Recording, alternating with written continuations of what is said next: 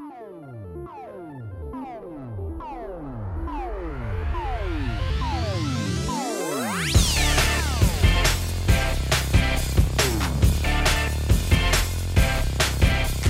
Salve, salve pessoal! Estamos começando o 32 episódio do A Semana em Jogo, a melhor fonte de informação para você saber o que rolou no mundo dos games nessa semana.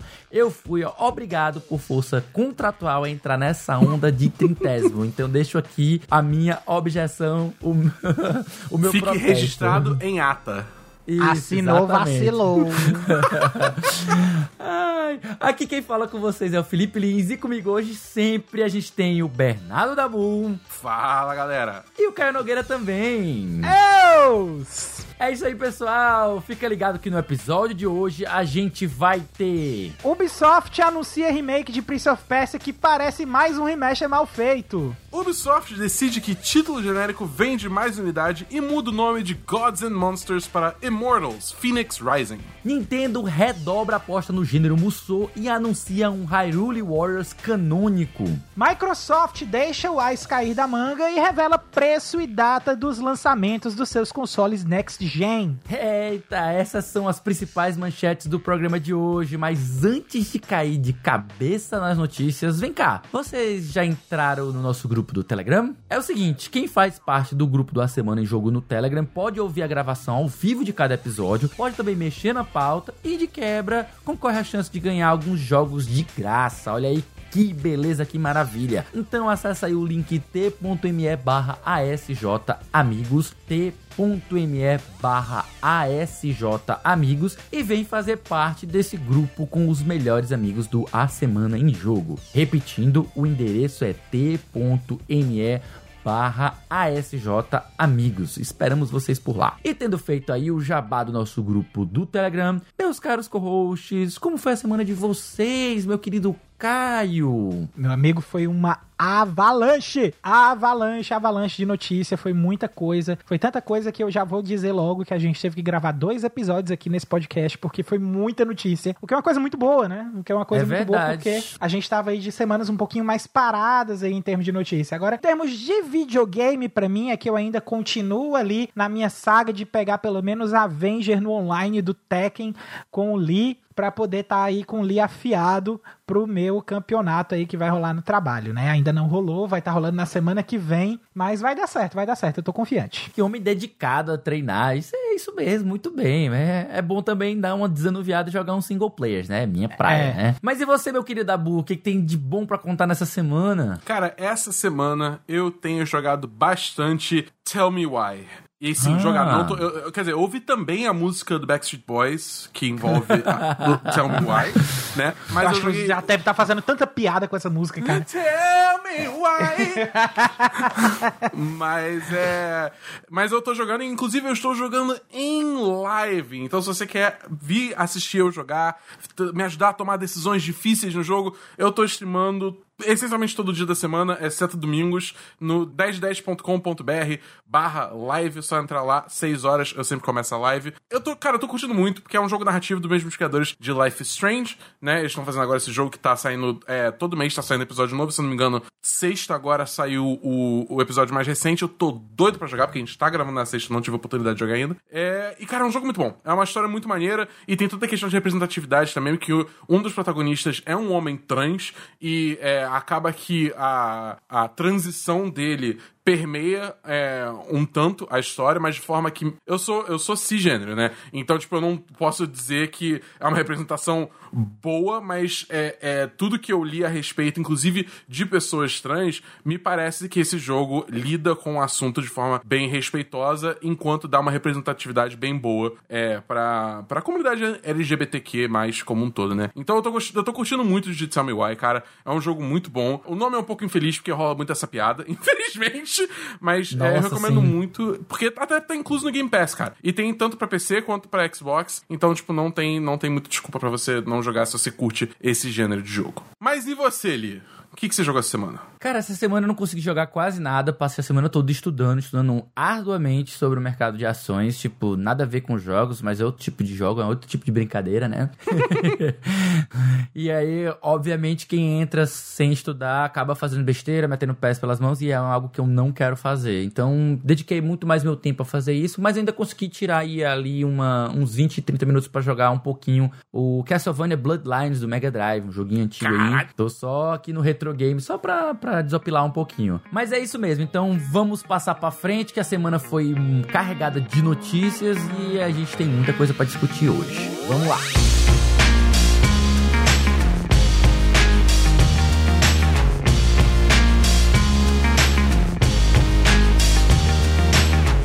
Bem, pessoal. Então, para a gente iniciar o nosso bloco 1 de notícias, a gente vai começar com a Ubisoft Forward. A gente vai focar esse primeiro bloco aqui inteiro nela e a gente destacou os dois maiores anúncios relevantes que foi Prince of Persia vai ganhar remake para PS4, Xbox One e PC Windows, matéria do Cláudio Yuji do canal Tech. Vou fazer a leitura aqui para vocês. Prince of Persia é uma das franquias mais celebradas dos games.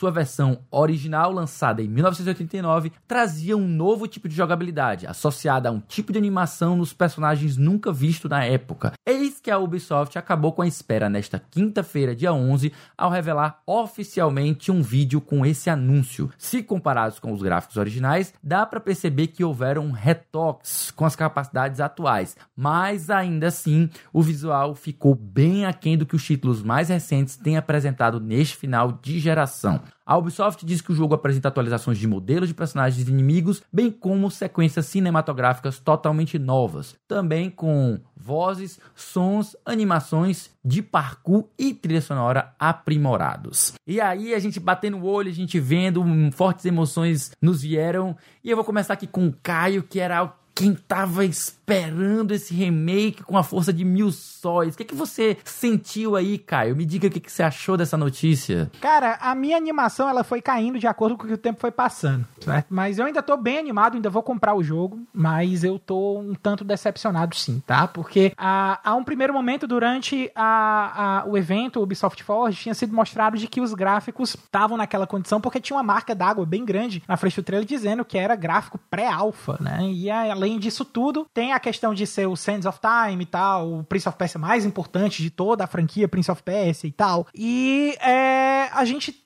Eu, eu reconheço o peso que Prince of Persia tem, que, a, que Sands of Time, especificamente o capítulo Sands of Time, tem para dentro da, da história dos videogames, mas eu também reconheço que a Ubisoft tá vacilando muito, tentando defender os gráficos aí numa desculpinha que ela deu aí numa outra notícia relacionada quando ela tentou defender os gráficos aí, que na minha opinião foi o que foi o grande divisor de águas aí dos gráficos do jogo, né? A gente tem uma arte de capa lindíssima, que você vê, vê bem o estilo do Prince e tal, numa capa, no estilo de uma capa bem parecida com, com o que era o estilo do jogo, e parece que eles estão tentando investir num, num, design mais cartunesco, mais fantasioso para manter o. A desculpa que eles falaram foi que é para manter o elemento de fantasia que a, o Prince of Persia tem, mas eu acho que não é isso, não. É, foi orçamento baixo mesmo, tá? Eu acho que a Ubisoft ela errou a mão em não ter colocado mais dinheiro nesse jogo para poder fazer um gráfico realmente muito mais bonito, porque é, tem um capítulo da, da, da, trilogia de quatro jogos do Sands of Time, né? Tem um capítulo que é o Prince of Persia Forgotten Sands, que na minha opinião é os, são os gráficos mais bonitos que Prince of Persia já viram, certo? E esse jogo novo, que tá aí no final da geração do PlayStation 4, tá mais feio que um jogo de PlayStation 3, então não tá me batendo muito bem mesmo assim não, sabe? Tá, é, me foi meio indigesto assim no começo, mas eu preciso encarar os fatos e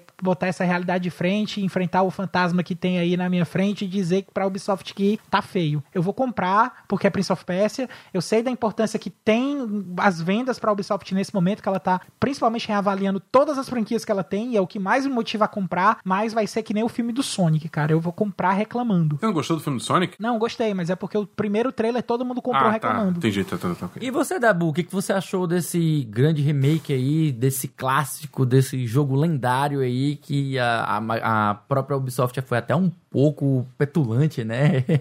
Ah, em relação a isso. É, não, ela, ela chamou, que, chamou o jogo de lendário no próprio trailer, cara. Tipo, ela mesmo declarou seu próprio jogo como lendário. Eu achei isso prepotente pra caramba, isso pegou mal pra mim. E, cara, bem mal, o jogo tá feio, tá ligado? Tipo, o jogo tá. Eu não. Eu, sei lá, é, é, é uma. É, diz muito que eles chamam esse jogo de remake, e aí a gente tem esses gráficos, enquanto do outro lado a gente tem a Activision, que é Activision, diga-se de passagem, né? Que não é uma empresa sem seus muitos poderosos defeitos. Mas eles fizeram, acabaram de lançar o Tony Hawk Pro Skater é, 1 mais 2, que em teoria é um remaster, e esse sim parece ser um remake. Ele até é um remake por questões de engine e tal, mas isso é outra questão.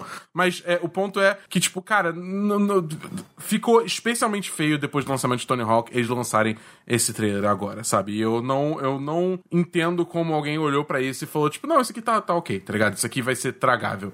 É, especialmente se eles decidirem cobrar preço cheio, né? Porque ainda tem essa questão. Dito isso, pelo que eu vejo rolando na indústria e tal, é, remakes, remasters e tal, dificilmente fazem tanto dinheiro assim pra empresa. Eles são mais um veículo para ser um, um, um medidor para você ver interesse numa possível sequência, num jogo novo daquela franquia, né? Então é, é eu, eu tenho certeza absoluta que eles estão olhando muito atentamente é, para esse jogo, para como ele vai performar, para ver se a galera tem interesse em um Prince of Persia novo mesmo, né? É, que eu gostaria muito, mas eu confesso que, cara, dado toda a questão dos gráficos do jogo estarem aquém do que a gente esperava, entendeu? E também, bem ou mal, de todas as questões que a Ubisoft se encontra entranhada agora sobre é, é, questão de, de, de, abuso de poder e, e é, abuso de funcionários femininas e coisa e tal, é, machismo é, entranhado na empresa, eu tô tô muito desgostoso em,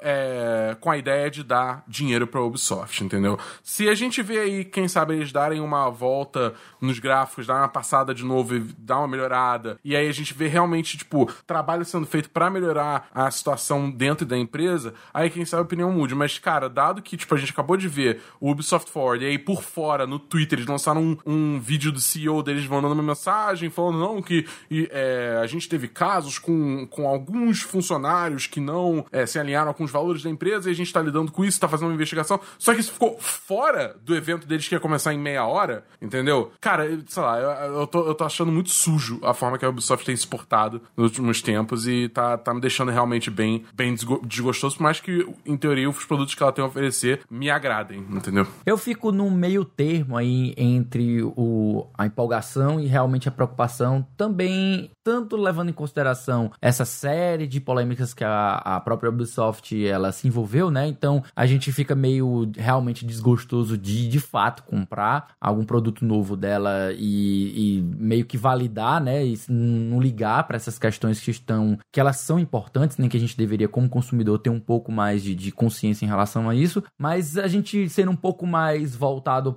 para a parte técnica mesmo do jogo e até mesmo pelo impacto de mercado dela, eu penso que se a importância desse, desse remake é justamente fazer essa é, é, medir o mercado, né? Medir o mercado, saber se há interesse, medir o interesse do público num Prince of Persia novo, eu fico preocupado se a qualidade desse remake ele vai conseguir de fato causar esse impacto, sabe? Porque pelo que foi mostrado, eu vi um jogo realmente com concordando com o Caio, concordando com o Dabu feio, é um jogo feio. Ele tá muito aquém da geração atual, até mesmo em matéria de qualidade de modelos, a gente vê coisa muito melhor, até em jogo estilizado. Você vê jogos como, por exemplo, aí o, o, o as outras franquias novas, como o, o antigo Gods and, and, Monsters, que tem um visual mais bonito, a própria série do Assassin's Creed tem um visual muito mais bonito, e aí tirar dali e estilizar não era para ser um negócio para ficar tão esquisito como esse jogo ficou. Obviamente que os modelos eles são o que causa maior estranheza, porque a gente se a gente parar para olhar e olhar os cenários, a gente vai ver os cenários, eles estão bonitos de fato. Agora, realmente os modelos dos personagens, eles estão bem esquisitos. Algo que é um, um meio termo entre Prince of Persia original e sei lá, é, Beyond Good and Evil, sabe? Uma, um, uma, um traço meio esquisito para os seres humanos. Mas é,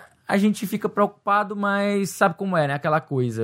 O, o, o que a gente tá realmente interessado é um jogo novo, né? É algo novo na série Prince of Persia que tá dormente aí desde o Forgotten Sands, né? Que saiu ainda do PlayStation 3. Passamos uma geração sem nada. Eu, eu, eu confesso que eu, eu estava esperando algo de continuação do Prince of Persia de 2008, que para mim foi um dos melhores jogos que eu já joguei de Prince of Persia também.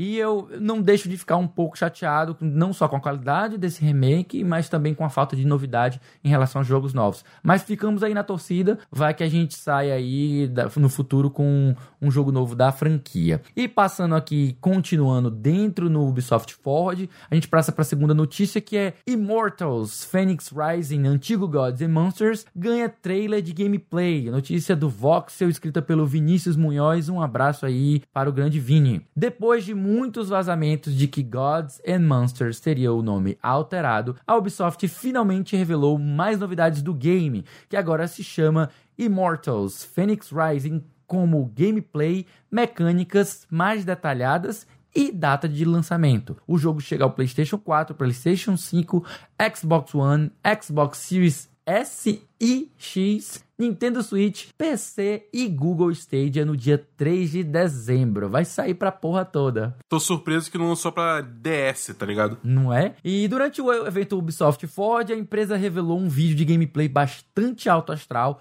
mostrando mais do clima do jogo que deve misturar elementos de Assassin's Creed Odyssey, já que é sobre mitologia grega e por que não God of War, né? E o sistema de Zelda Breath of the Wild. Então aí essa salada que esse jogo se mostrou com esse esse título que mais parece um título de MMO aí tirado de uma salada de palavras. O que, que você achou aí, meu caro Dabu, desse desse rebranding e da de finalmente a gente saber mais do que que se trata esse jogo? Nossa senhora, que jogo, que nome genérico, cara. Meu Deus do céu, por quê, cara? Gods and Monsters era um, era um título, ele era simples, ele era efetivo. Você, dado o trailer, primeiro trailer que eles mostraram associado ao título, você sabia exatamente do que se tratava o jogo, já tinha uma ideia do que ele seria. Pra que mudar, cara? Cara, esse Immortals Phoenix Rising não diz nada, entendeu? É tipo, é, é, é um, é só genérico. Sei lá, cara, eu, eu, eu tô. Eu... Eu acho que é só realmente, tipo, ah, é um título usando buzzwords que fazem vender mais cópias. Parece ser puro marketing essa, essa troca de título, que, o que me deixa bem triste. Mas é um jogo em si parece legal, cara. Sei lá, eu, eu de novo, eu, eu tô naquela situação que eu não me sinto muito é, à vontade para gastar dinheiro em jogos da Ubisoft. E eu sinto que jogos open world da Ubisoft, que tem sido só o que ela faz recentemente, não tem me atraído muito de qualquer forma também. Porque, é, sei lá, é, parece que eles prezam muito mais pela quantidade do que qualidade, entendeu? E eu não sei se vai ser necessariamente caso com esse jogo, porque esse jogo parece realmente ter um nível de polimento maior, mas mesmo assim eu realmente não tô. não, não, não me chamou a atenção, entendeu? O negócio, ah, beleza, deuses gregos, tá, você consegue habilidades deles, você vai em regiões diferentes do mapa, vai explorando o mundo, você consegue escalar paredes. Tá, a gente já viu isso no Breath of the Wild, e tipo, opinião polêmica minha aqui, eu, eu acho Breath of the Wild um bom jogo, mas eu não acho essa Coca-Cola toda que o pessoal fala. Então, tipo, ele ser que nem Breath of the Wild não é o maior é, chamativo para mim, pessoalmente, entendeu? Mas, sei lá, eu, vi, eu vi, vi uma resposta bem boa pra gameplay, especificamente online, né? Eu vi o pessoal curtindo a ideia do jogo, a proposta do jogo, então é, é, possível que ele ache seu público aí. Mas de qualquer forma, acho que o título não, não, não ajuda nisso em absolutamente nada. Nada, nada, nada. Sem contar que, cacete, né? Porra, que. Fazer uma cópia barata de, de, de Breath of the Wild é, é, muito. Eu tô falando, cara, a Ubisoft, a Ubisoft tá dando cada bola fora que tá, tá, tá, tá me deixando bolado, cara. Tá me deixando bolado. Enfim, é isso. Eu tô bolado. Eu tô bolado com a Ubisoft. E você, Caio? Não sei se você chegou a assistir o, o trailer, eu até consegui dar uma olhada no trailer de gameplay durante alguns minutos, né? Também, tipo, ele é muito longo, é 11 minutos. Mas eu não sei, eu tenho sentimentos mistos sobre ele. O que, que você pensa sobre isso, Caio? Cara, eu sinto que não tá também muita coisa assim, não, sabe? Na verdade, é, é muito difícil um, um, um jogo me conquistar é, meio que copiando coisa. E eu senti quando eu tava assistindo aquilo ali, eu senti que ele tava muito parecido com Breath of the Wild até por demais, né? Então, eu não sei até que ponto Breath of the Wild foi só uma inspiração, até que ponto foi decidido que não, vamos fazer o Breath of the Wild pra, pra todas as plataformas. Não, não dá para saber até que ponto isso aí aconteceu. Agora, o que eu sei é que o jogo tá bonito. Bonito ele tá. Isso aí a gente não tem como negar, não. Embora o, o estilo de jogo não faça muito meu estilo, eu, eu fiquei um pouquinho curioso, porque, é, na verdade, é, ele não só me pareceu com Breath of the Wild, como ele também me pareceu com Kid Icarus, né? Então, é, tá, tá, tá uma confusão, cara. Eu vi uma salada gigante naquilo ali. Eu tô muito mixed feelings com esse jogo, principalmente. Agora, com a Ubisoft em si, dá pra gente ver que ela tá bem perdida, né? Eu acho que o, o resumo que a gente sai dessa Ubi Forward é porque, certo, a gente sabe que ela vai precisar investir aí em marcas novas, que ela tá trabalhando o rebranding da, das marcas dela, como é o caso que ela tá fazendo aí com Watch Dogs, como ela tá fazendo aí com os outros jogos dela que estavam em desenvolvimento, que não vão tá, é, que não apareceram, né? A gente tem aí o caso do Beyond Good and Evil 2, que tá todo mundo cobrando, aquele de pirata que eu vivo trocando nome, Skull eu acho que é Skull and Bones, Skull and Bones, né? Skull and Bones. Então tem uma série de coisas aí que a Ubisoft tá devendo aí pros fãs e que tá todo mundo cobrando, né? Então Splinter Cell! falta a gente saber aí como é que ela vai lidar com essas outras marcas, porque assim, ela mostrou que tá ouvindo fã quando trouxe o remake do Prince of Persia. Aí, do nada, ela traz um jogo que ia ter uma, uma proposta, que ela muda a proposta do jogo inteiro, dá um rebrand no nome, e talvez ela até utilize a proposta do nome num outro jogo que vire um spin-off de Immortals no futuro, sei lá. Eu acho que a Ubisoft está tentando atirar para todo lado, e ela até agora não deu aquele tiro certeiro, não. Ela tem pegado de raspão só, mas ela ainda não deu nenhum tiro certeiro, não. É, eu confesso que eu, eu tive de fato esses sentimentos mistos, porque eu gostei de muita coisa do que eu vi, mas ao mesmo tempo eu também não gostei de outras. De cara, o nome eu, eu detestei. Detestei Immortals, uh, Phoenix Rising, tipo. E o Phoenix com Y. Nossa, que, que nome horrível. Que nome horrível. Não, não foi ah, uma mudança feliz, na minha opinião. E aí, quando a gente passa para outros elementos, eu, eu, eu gostei do gameplay, achei interessante. Na verdade, eu acho ele um, um misto de, sei lá, um pouco Breath of the Wild, um pouco é, God of War clássico, misturado com o Assassin's Creed, né? E é inevitável que ele pareça com o Assassin's Creed Odyssey, porque ele tá sendo feito pelo mesmo estúdio, né, que é o Ubisoft Quebec. E aí, o que eu penso é que eu concordo com o Dabu que o, o próprio Breath of the Wild, ele não é um jogo tão absurdo, o jogo da geração como algumas pessoas falam, sustentam aí, claro, a opinião, todo mundo tem direito a ter a sua, então super válido a pessoa achar que ele Sim. é o jogo da geração, mas eu pessoalmente não achei essas Coca-Cola toda também, né? E ele, ele foi um jogo que me tomou 165 horas, não é todo jogo que consegue me prender por tanto tempo assim, então isso é um mérito dele. Mas eu confesso que muito da, dessas horas foi querendo explorar para ver se alguma coisa de valor de bom seria encontrada. É, eu fiquei assim, nossa, né? que, que, que, que, mundo fantástico. Será que tem alguma coisa fantástica para encontrar? E eu procurei, procurei, procurei, procurei, procurei, procurei. Tive muitas experiências bacaninhas, muitos shrines legais, muitos puzzles divertidos, quebra-cabeças que fizeram assim, oh, pô, que legal isso aqui e tal mas nada naquele jogo que eu tivesse encontrado, que eu tivesse explorado, tipo assim, porra, valeu a pena explorar, cara, isso foi muito massa, não sei o que. Não, não tive nada que sim, que porra, que impactante, mas a experiência como um todo, ela foi positiva, positiva, foi agradável. É um jogo bacana. Tem coisas que eu não gostei que realmente desagradam, como por exemplo, quebrar arma para mim não é uma ideia que eu gostei. É funciona, é perfeito naquele eu jogo. Tá, isso. Ela tá muito bem desenhada naquele jogo. Tudo ali trabalha bem para que elas quebrem, mas eu ainda acho que é uma, uma, uma decisão que não me agrada. Apesar de dela funcionar perfeitamente no jogo, eu não fiquei feliz com ela. E o jogo do, do, do Immortals, né, ele pretende ter um pouco de não só de Breath of the Wild,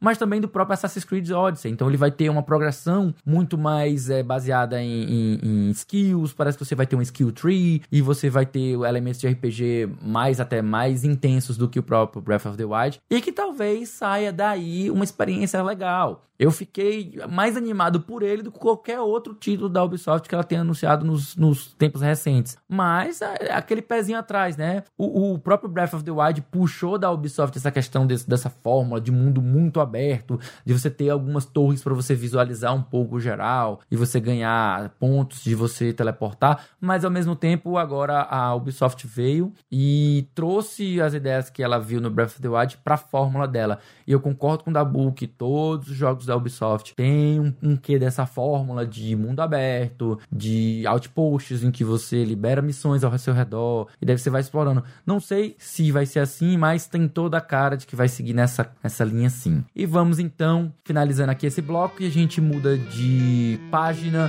no próximo bloco.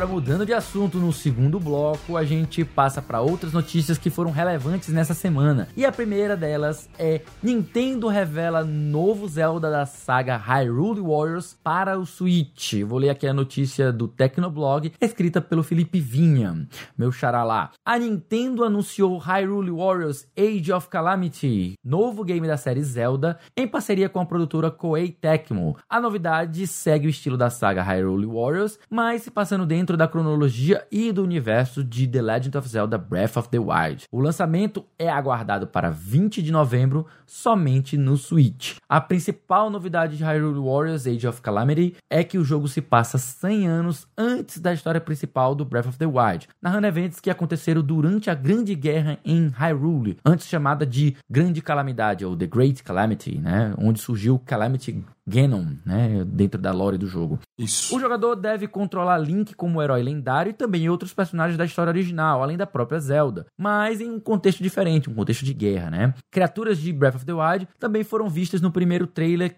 que foi exibido esta semana. Jogo novo de Hyrule Warriors, não sei se vocês jogaram o jogo original, mas eu pergunto, meu querido Dabu, você é fã da série, gosta de Musou? O que, que você tem de expectativa por esse jogo? É, cara, assim, eu joguei muitos Musous quando eu era mais novo, né? Lá na época do 360, eu joguei bastante Dynasty Warriors 5, 6, Samurai Warriors 2, Warriors Orochi. Eu joguei bastante Musou por uma época, assim, específica da minha vida, porque eu achava muito divertido, era um jogo...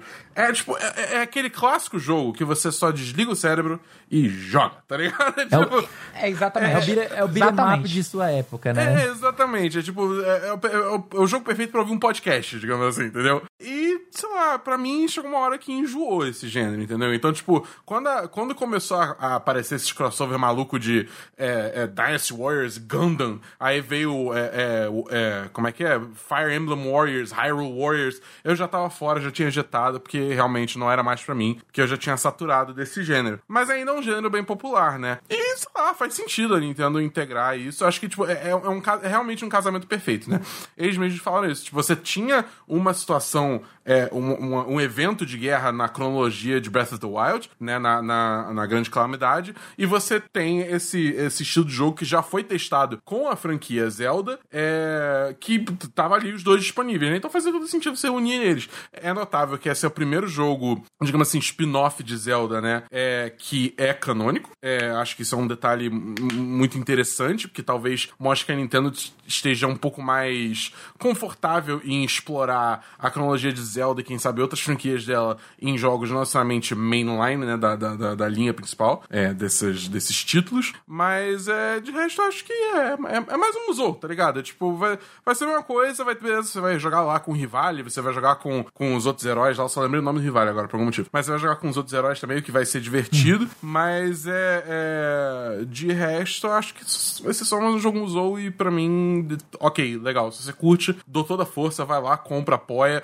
vê essa história. Mas, de novo, eu já não sou o maior stan de, de, de Breath of the Wild, entendeu? Então, tipo, eu não faço a menor questão de, de ir atrás dessa história, tá ligado? Eu sei, resumidamente, o que aconteceu graças ao Breath of the Wild, pra mim isso tá o suficiente. Ainda mais porque, vale dizer, preços de jogos aqui no do Brasil da Nintendo são assustadoramente altos. Então, tipo, é, se eu já não tô interessado no jogo, eu não vou pagar 300 reais nele. Você me desculpa, entendeu? E a Nintendo não bota o jogo em promoção nunca, então aí mesmo que eu não vou comprar e, enfim, é isso, é isso. É isso que eu tenho pra dizer. Fico muito triste que você não tenha, de certa forma, experimentado ainda essa nova geração, né? Essa nova geração de Musous, porque elas saem do padrão e tentam mesclar, né, elementos dos jogos que elas estão fundindo, né? A gente tem aí Musou de Fire Emblem, a gente tem Musou de Persona, Zelda, né, que foi o, o Hyrule Warriors que surgiu. É uma, é uma forma diferente de você encarar o que era a mesmice do Musou de fato. E eu joguei muito Musou com o Caio. E eu não sei, Caio, se você já experimentou alguns dessas, dessa nova geração aí. O Dabu, infelizmente, ainda não. Mas você já experimentou algum? O que, que você acha,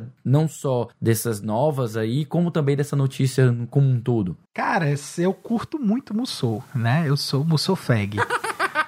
então, e tipo assim, principalmente porque o modo que eu mais gosto de jogar não é só o modo Musou a respeito de campanha, não. Eu gosto de jogar o Empires, que Nossa, tem aquela questão bom. de estratégia, dominar território, saber posicionar tropa, enfim, aquilo ali é, é, eu acho mais legal. Embora a sua presença no campo de batalha seja algo que no final do jogo é extremamente desbalanceado, é, é o tipo de jogo que eu concordo com o Dabu ao dizer que é o tipo de jogo que você desliga o cérebro e vai. Exatamente. Certo? Dito isso, dito isso, eu joguei o Dynasty Warriors de Gundam, eu joguei o Dynasty Warriors Orochi, eu joguei o da Guerra da Europa lá, que agora eu não tô lembrando o nome do, do jogo exatamente, mas é exatamente se remontando à história da Guerra dos 100 Anos, né?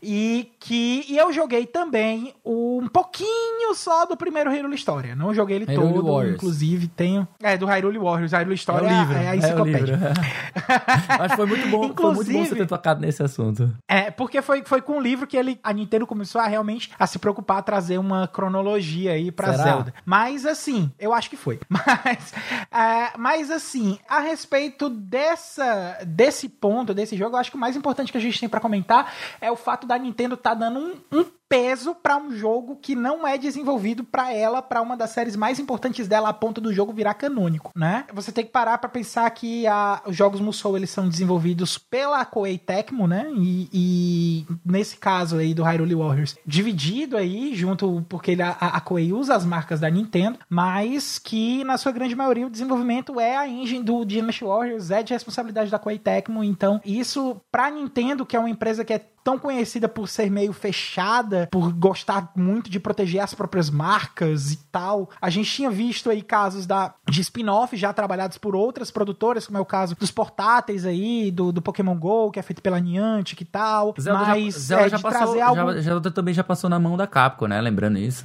Pois é, e da Panasonic também, com aquela coisa horrorosa Nossa, que ninguém lembra, mas eu lembro aqui. Mas aí eles mas, não são canon, eles, é, não, são, eles é, não são canônicos. É. Pois é, e é esse é o ponto que eu queria chegar, são. porque é pela até onde eu saiba, tem um, um, negócio.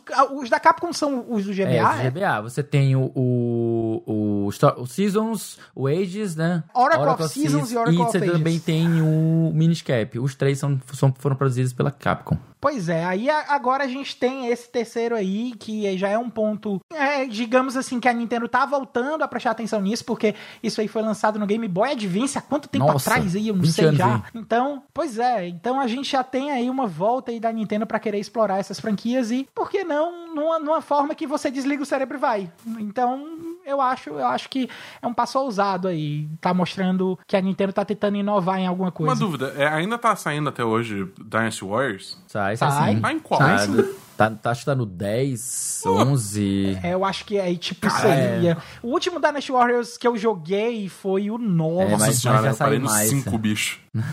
Faz... É cinco, eu comecei no 5, é, meu amigo. A gente começou no 4, não, Caio? Acho que foi no 4 que a gente começou. Não, foi no 5 em Paris. Foi no 5 em Paris, verdade, verdade, verdade. Olha, vocês falaram aí do. do Caio falou aí do, do Hyrule Historia. E aí foi, pegou no meu calo. Porque antigamente eu era muito, muito entusiasta da, da lore de Zelda e achava estranho que não houvesse uma timeline unificada, né? A Nintendo simplesmente entendia que a Nintendo encarava a série como um, um monte de histórias separadas em que ela ficava recontando a história de maneiras diferentes. É tipo algo como Final Fantasy da vida, sabe? É, mantém os elementos e só muda a história. Então, Zelda para mim era isso. Aí então ela de fato lançou Hyrule Historia, né? O que ela pegou um meio que uma uma coisa que os fãs já tinham montado, né, de, da, da questão da timeline, de, de, de, viagem no tempo, né, que tem a, a questão do Ocarina of Time, que marca essa viagem temporal. E aí, quando eu peguei o livro para ler, o livro belíssimo, hum, recomendo, recomendadíssimo, né? Muito, muito bonito, muito bonito, páginas bonitas, a qualidade do material também é muito boa. Uhum. E aí, quando você vai lendo ele, você meio que se empolga, cara, porque existe de fato ali uma história bem estruturada, bem contada. E, tipo assim, por mais que pareça que uma gambiarra, e de fato, para mim é uma gambiarra, não me parece que aquilo ali foi pensado desde o começo. Aquilo ali, para mim, parece ser realmente uma gambiarra, mas uma gambiarra que para mim ficou bem feita, ficou interessante, sabe?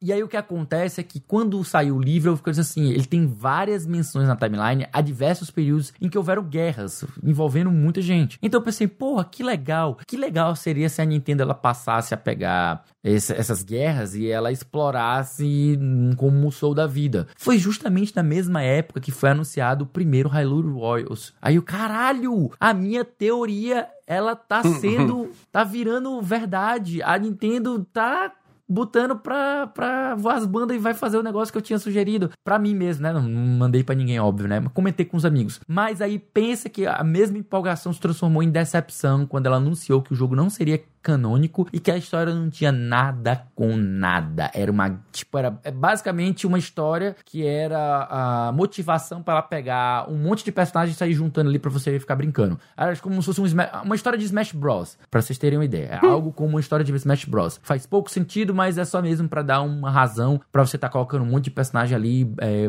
derrubando um monte de, de, de personagem. Meio que a palavra spin-off ele se aplica em todas as suas letras. E aí foi, eu achei um desperdício, um puta de um desperdício. Fiquei meio triste, né? E aí agora ela vem e anuncia que ele vai ser canônico para o Breath of the Wild e me espanta que até hoje, pelo menos eu não tenho notícia, de que a Nintendo tenha definido qual é o lugar do Breath of the Wild na cronologia do Hyrule Story. Até hoje eu acho que isso é um mistério. Ela ainda não revelou. É no então, primeiro? Acho que a ideia não, toda é que ele é o primeiro. Não, o primeiro é o Skyward Sword. O primeiro é o Skyward Sword. É, o primeiro, o, onde conta a origem do herói Link é o Skyward pois Sword. Pois é, então fica assim, porra, Nintendo, que diabo que tu quer fazer com isso? Me parece que ela lançou o Hyrule Story e depois ela passou a, a cagar. É uma, uma, é uma lore muito rica, ela poderia estar aproveitando e, e, aperfeiçoando essa lore, mas eu não vejo ela tendo esse cuidado. Eu vejo ela simplesmente pensando simples, como sempre, né? Tá. Como sempre. Pensando mais em mecânica e menos em lore. É um negócio bagunçado, é realmente para você botar a mão na cara, fazer um face palm e ficar, meu Deus, Nintendo, né? Tá. Ninguém entende a Nintendo, né?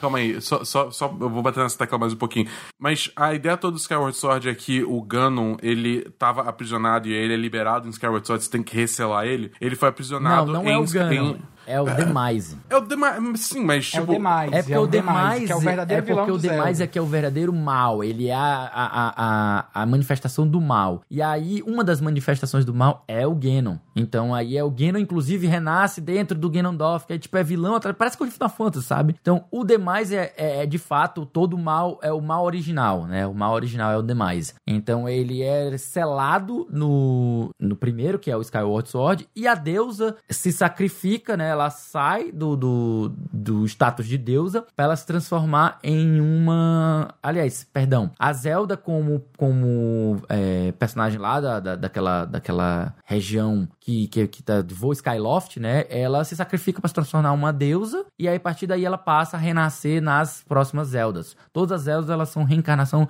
da deusa Ilha. Uhum. Então, é, é, é, uma parada meio assim. A gente pode depois discutir isso com mais calma, mas a gente vai esticando demais o episódio pode é, não, entrar é, nisso aí. Só, só queria. Tá esclarecido. É, spin-off, né? Spin-off, é, tipo assim, é. mas, mas é, eu acho importante você trabalhar spin-offs. E, e, eu fico feliz que ela esteja, de fato, trabalhando em spin-offs que sejam canônicos, não só não canônicos. E falando em spin-off, não de jogo, mas de console, né? de console. Que? Spin-off de console. A gente, antes de iniciar essa última notícia, a gente vem convidar vocês a ouvir o, o episódio especial que nós lançamos juntos desse boletim, que é específico sobre as novidades do Xbox Series, né? Tanto S como X. E durante essa semana teve uma série de notícias revelando aí informações com o preço do S, aliás, a existência do S de, de oficialmente, né? Ah, o preço do S, o preço do X, a data de lançamento, e aí a gente tem uma- coisas mais concretas pra gente poder discutir. E Como a gente sempre fala, tem, tem assunto que a gente precisa de um tempo mais, um tempo mais dedicado pra poder falar tudo o que a gente tem, que a gente quer falar, né? E nem sempre a gente consegue falar tudo, né? Mas enfim, além desse episódio especial, então a gente destacou uma notícia agora que surgiu pós a gravação dele, que é um rumor. Xbox Series V ou Series V, né? Surge na internet e pode ser uma versão digital do Series X. Notícia do Valdeci Emboava para a Voxel. A família de consoles da nova geração da Microsoft pode aumentar ainda mais. Imagens do suposto Xbox Series V surgiram nas redes e podem indicar o meio termo entre as duas versões já anunciadas, sendo aparentemente uma versão digital do Series X, ou seja, sem leitor óptico de Blu-ray. Quem compartilhou os novos rumores foi um usuário do Twitter que publicou uma foto tirada da tela do computador mostrando o suposto Series V. né? ainda segundo o usuário, no que diz respeito à potência dos aparelhos, o Series V é o meio termo entre o Series X e o S. Aí a gente não sabe se vai ser realmente em potência ou somente a remoção do, do, do leitor, né? A imagem que ele publicou na rede social ainda sugere que essa versão seria totalmente digital, já que não é possível ver nenhuma entrada de discos na frente do console. É claro que a gente está tratando isso com rumor, mas a gente gosta às vezes de fazer um pouco de especulaçãozinha, né? O que, que você pensa sobre isso, meu querido Caio? Eu acho que a gente trabalha com rumores sim. E eu acho que a gente tem mais a que comentar isso aí, porque se se confirmar que esse Xbox Series V vai ser aí algo em torno do que é hoje o já confirmado o Xbox Series S a 300 dólares e o Series X a 500 dólares, a gente vai ter aí algo em torno, então, oscilando na casa aí dos 400 dólares. E a gente também vai ter um lançamento ainda mais focado em fazer frente ao PlayStation, coisa que a gente estava vendo que talvez a Microsoft não tivesse tão interessada por causa da política de fazer a campanha e, e o, o diferencial dela nos serviços, né? A, a gente teve o anúncio do PlayStation 5 versão digital, sem o leitor de disco, que todo mundo já sabe que vai ser mais barato, a gente só não sabe o quanto, porque a gente ainda não tem preços do PlayStation, mas é, a gente vê aí que talvez essa, essa outra cartada do Xbox Series V seja algo para fazer frente a essa estratégia da Sony e fazer com que a Microsoft ataque em três frentes.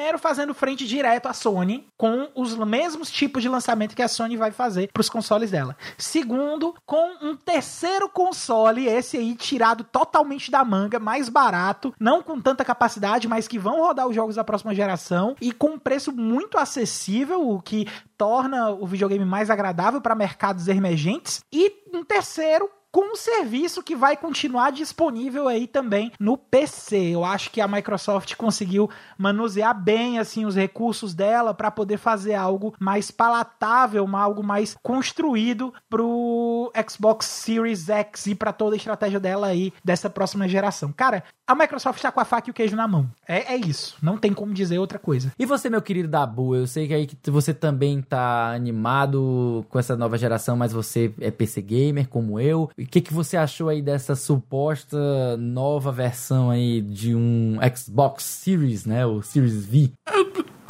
Eu acho ok. Tipo, eu acho, tipo, é mais, op- mais opção pro consumidor, entendeu? Mais uma porta de entrada pra galera que não quer a versão capada do Series S, mas também não consegue pagar uma versão do Series X. Eu só acho que se for verdade mesmo, a Microsoft tá fazendo um mega de um tiro do pé por não anunciar logo esse console, cara. Porque, tipo, cara, daqui a duas semanas, no dia 22 de setembro, se não me engano, vai abrir as pré-vendas dos consoles novos, né, do S e do X, do Series X e Series S. E se não tiver um anúncio desse Series V até lá, isso vai gerar muita frustração se isso acabar virando verdade mais pra frente, né? Porque vai ter muita gente que vai ter. é, que vai ter feita a pré-order dos consoles novos, aí a Microsoft vem com essa opção intermediária, e aí eu falo, putz, se eu soubesse, eu teria investido nessa, nessa opção intermediária. Aí você tem que cancelar a pré-venda, fazer a pré-venda de novo. É mais trabalho pro consumidor, é dor de cabeça, é ruído na mensagem da Microsoft. Então, assim, até por isso eu não. Por esse, esse tipo de, de- de estratégia, assim, de, de lançamento, de botar o produto na consciência do consumidor, eu não acho que esse console é verdade. Pelo menos não pro lançamento. Talvez ele venha realmente a acontecer daqui a um ano, entendeu? Daqui a um ano a gente vê o Series V sendo lançado, aí beleza, tudo bem, aí é outro contexto, entendeu? Mas para lançar agora, eu acho que se esse console realmente fosse verdade, a Microsoft já teria anunciado ele, entendeu? E já, já botaria ele como uma das opções de pré-order já agora no dia 22, quando abrisse a pré-order pros outros dois, é, pras outras duas versões do console também, entendeu? Então, tipo, eu, eu sei lá, eu, eu, tô, eu tô muito cético quanto a esse, quanto a esse vazamento, suposto vazamento aí. Eu, pessoalmente, não, não tô achando que é verdade, não. Quase todo rumor, eu também me mantenho muito cético. Eu tenho que ser bem aqui, pé no chão e, e, mandar essa real aqui. Eu sou o cara que eu não gosto muito de rumores, mas a gente gosta de especular mais sobre o que seria uma realidade daquilo ali ou não, até mesmo pra gente ter coisa para comentar e que é que é legal, né? Esse papo é legal às vezes. Então, então vamos lá, vamos nessa. Eu concordo com o Dabu de que se de fato ele existe, ele já deveria ter, ter sido anunciado, né? Mas ao mesmo tempo eu fico pensando, será que ele não tá como uma cartada na manga caso o, a Sony faça um movimento de lançar o PS5 sem, sem disco, né? Mais barato do que o, o Série X, sabe? Ficar entre um meio termo aí, uns 400 dólares, se, ele, se a Sony resolve subsidiar o console e lançar ele a 400 dólares, sabe? Sabe-se lá, né, se ela resolver fazer isso aí, aí vai que fica numa posição um pouco ruim para a Microsoft. Até na verdade não tanto, né? Porque ela tem um de entrada a 300 e ela tem um entusiasta a 500. Mas aí se a, a Sony lançar um PS5 a 400, fica assim, porra, é, é o sweet spot, sabe? O poder similar ao do ao do Series X, né, em relação a, a, a rodar bem os jogos e, a, e as tecnologias novas, e um preço que não é tão caro quanto o X, mas não é tão barato quanto o S, sabe? Fica, fica aquele meio termo que seria interessante. Então, não sei se de fato vai vir realidade, mas se ele de fato vir, seria uma boa resposta a uma resposta, né? uma contra-resposta à resposta da Sony, que a gente já viu aí notícias de que de rumores, né, de que a Sony está revisando a sua estratégia de preço, como a gente já esperava, né? Tendo em vista o anúncio aí do da, da Microsoft. Mas a gente tem muitas notícias, a gente tem muitos rumores. E olha, os novos consoles da Microsoft, o Immortals, o remake do Prince of Persia, que embora não pareça essas coisas todas, a gente vai querer jogar, né? Quem não quer relembrar ah, aquele jogo maravilhoso. Infelizmente, são jogos que ainda vão demorar muito para chegar. Mas, meu querido Caio, e se eu quiser saber o que vai sair semana que vem, o que, que eu faço? Ah, aí você sabe, né? Aí você já sabe, você já tá ligado. Já são 32 episódios a gente mandando essa bola aqui, sem contar os especiais, meu amigo. Aí você se liga na seleção de jogos que a gente aqui do A Semana em Jogo preparou para você.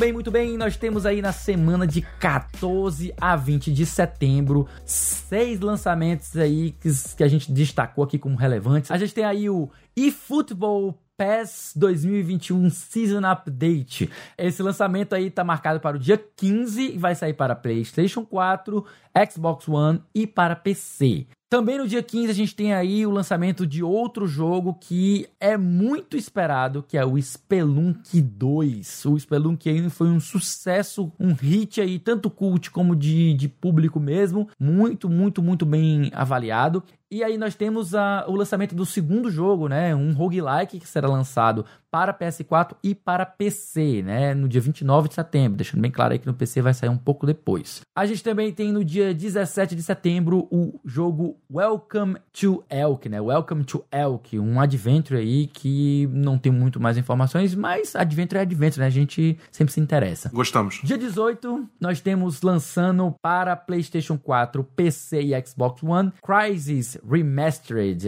a remasterização do lendário jogo que faz as máquinas chorarem, né? Com gráficos de altíssima qualidade e que são feitos para testar se seu computador é bom mesmo. A famosa, o famoso meme de será que roda Crisis, né? será que roda Crisis?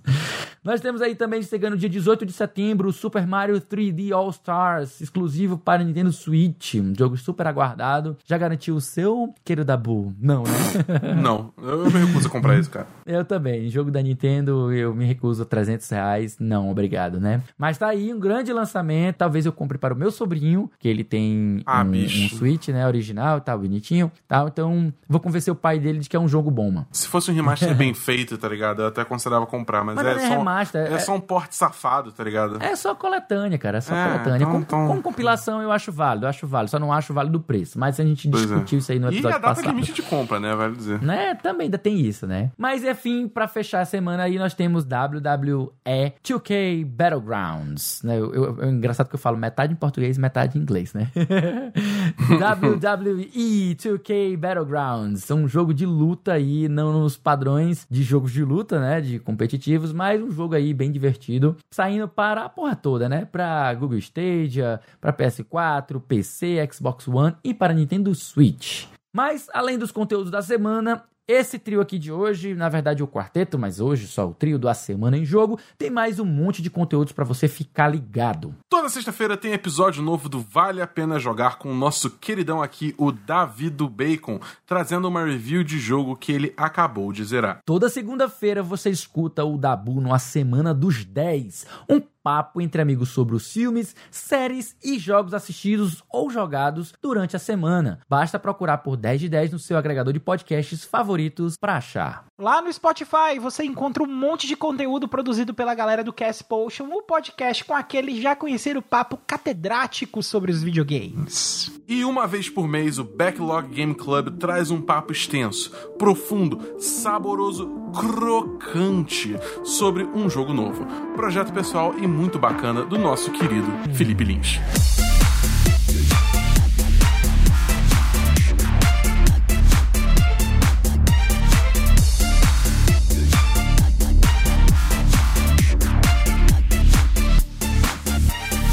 É isso aí, meus amigos. Esse foi o trintésimo segundo. Meu Deus do céu, vou matar vocês. Trintésimo segundo. Mata não, eu sei que tu gosta, eu sei que tu gosta. Lá dentro, lá dentro eu sei que 40, tu eu vou dar gosta. HSPC Arena. pois bem, esse foi o 32 segundo A Semana em Jogo. Se você ouviu até aqui, olha, muitíssimo obrigado. E se você gostou do episódio, assina aí o feed do cast e fica ligado que semana que vem tem mais. Antes de encerrar o cast, a gente deixa aqui o nosso muito obrigado também ao pessoal do Eurogamer, Voxel, Tecnoblog e Canal Tech pelas notícias lidas nessa edição do cast. Deixamos aqui também o convite novamente para quem quiser entrar no nosso grupo do Telegram e trocar uma ideia mais direta com a equipe do A Semana em Jogo, basta acessar o link t.me barra ASJ Amigos. Estamos esperando vocês por lá. E para finalizar, que tal seguir a gente nas redes sociais? Você me encontra no Twitter e no Instagram como arroba. Eu tô no Twitter e no Instagram, mas o Instagram bem pouquinho, mas eu tô lá. No arroba foi o Caio. E você me encontra no Twitter no arroba BEDabu. E é isso aí, pessoal. No mais, nada mais, fiquem em paz.